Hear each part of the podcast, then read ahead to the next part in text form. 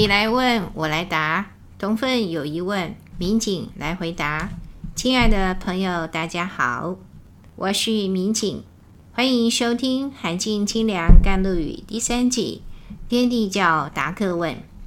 天命，天命，有同分问了，民警啊，关于天地教的许多主张，你都说是天命。你把我们很多疑问都推给了天命，天命还真管用啊！这会不会是美丽的误会？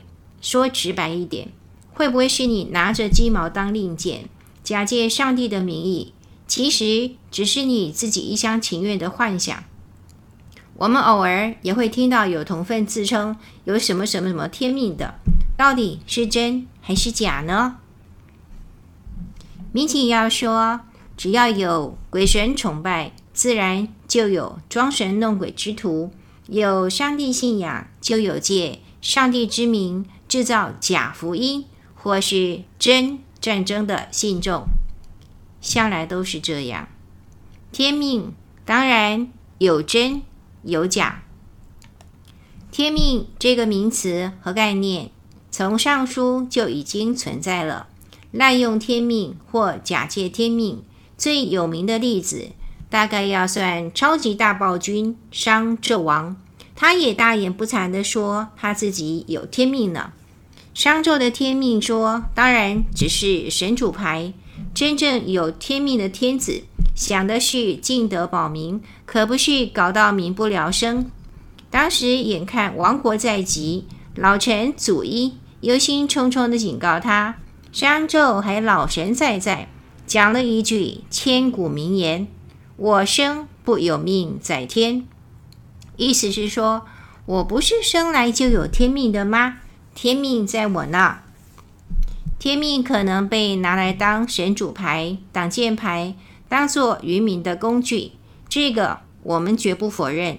宗教敛色、敛财，不也是假借天命而行吗？那我们应该怎么办？怎么分辨？天命是真还是假呢？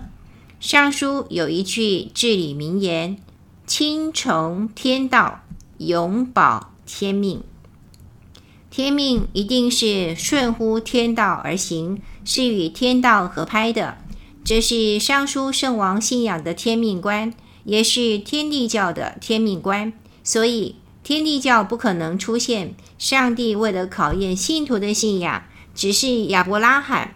以独生子献祭这一类的事，父子是人伦之亲，是天性，再怎么说也不会把信仰摆在儿子的命前面。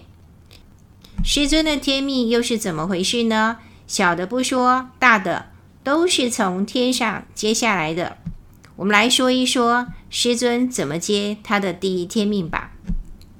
那是民国二十三年。师尊奉宗主之命来到西安弘教，第二年创办了陕西宗哲社。第三年，宗主派郭大化带着他亲手写的书信前来，信里面嘱咐他要到太白山去拜见师伯云龙至圣，说是有天命要转达。云龙至圣的大名，师尊当然如雷贯耳。问题是。他与郭大化从来没见过云龙至圣本尊，师尊本身不会看光，但是他可以调掌光，手掌的掌哦，就让会视光的郭大化通过掌光请示云龙至圣，他们两方就约定了农历的六月十九号要上山，太白山终年积雪，师尊与郭大化是怎么上山，又如何见到云龙至圣，领到他的天命？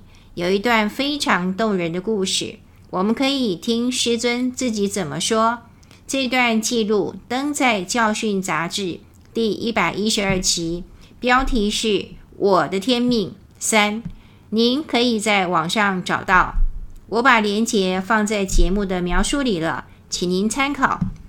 好不容易上到太白山，云龙至圣指示师尊，明年国难将兴，浩劫临头。要求他在第二年农历六月一号之前要辞官上华山的白云峰隐居。命令下的很简单，执行起来呢，可是大费周章。这段故事让民警来转述，不但没味道，而且还有可能说错。所以呢，我们还是来听听男主角自己说最到位。这一段呢，也是登在《教训》杂志的一百一十三期，标题呢是“我的天命四”，连结呢我也放在节目描述的下面了。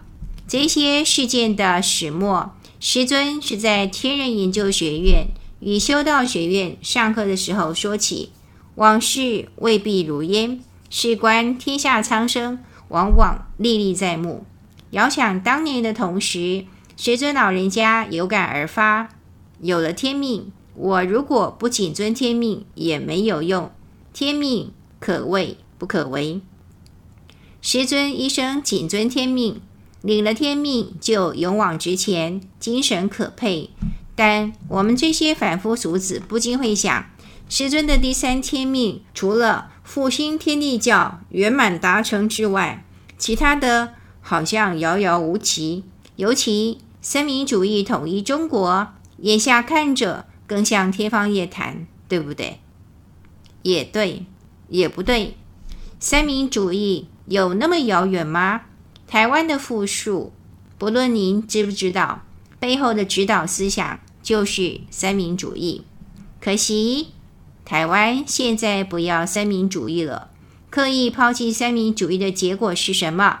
就是从均富社会往贫富不均严重倾斜。那大陆呢？大陆现在还是有共产党，但是已经不再实施共产主义了。他们现在走的是修正路线的社会主义。什么意思呢？维生先生说。修正路线的社会主义其实就是三民主义。三民主义的基础就是民生，所以大陆现在忙着搞民生，而民生也是中华文化，也是上帝真道的根本。当然，共产党不会承认他们抛弃共产主义，转而拥抱三民主义。台面上的神主牌依然是马列思想，而且看起来。风风火火，我要插播一句啊，我们台湾人讲到共产党可能很不屑，问题是在中国大陆，共产党不是想进就进得去的，还得层层筛选，不像台湾有些政客可以一下 A 党，一下 B 党，来去自如，换党好像在换衣服。回头来看，天命是真还是假这个议题。我从上述的圣王以及师尊的谨遵天命，看出一点端倪。真正有天命意识的圣哲，面对天命的态度是承担，因此战战兢兢，全力以赴。假借天命的呢，夸夸其谈，沾沾自喜，大声宣告的天命，其实只是个人炫耀的工具，借此来赢得众人的羡慕。或是赞赏，如此而已。那师尊的天命是真还是假？您应该心里有数了吧？谢谢您的收听，我们下期再会。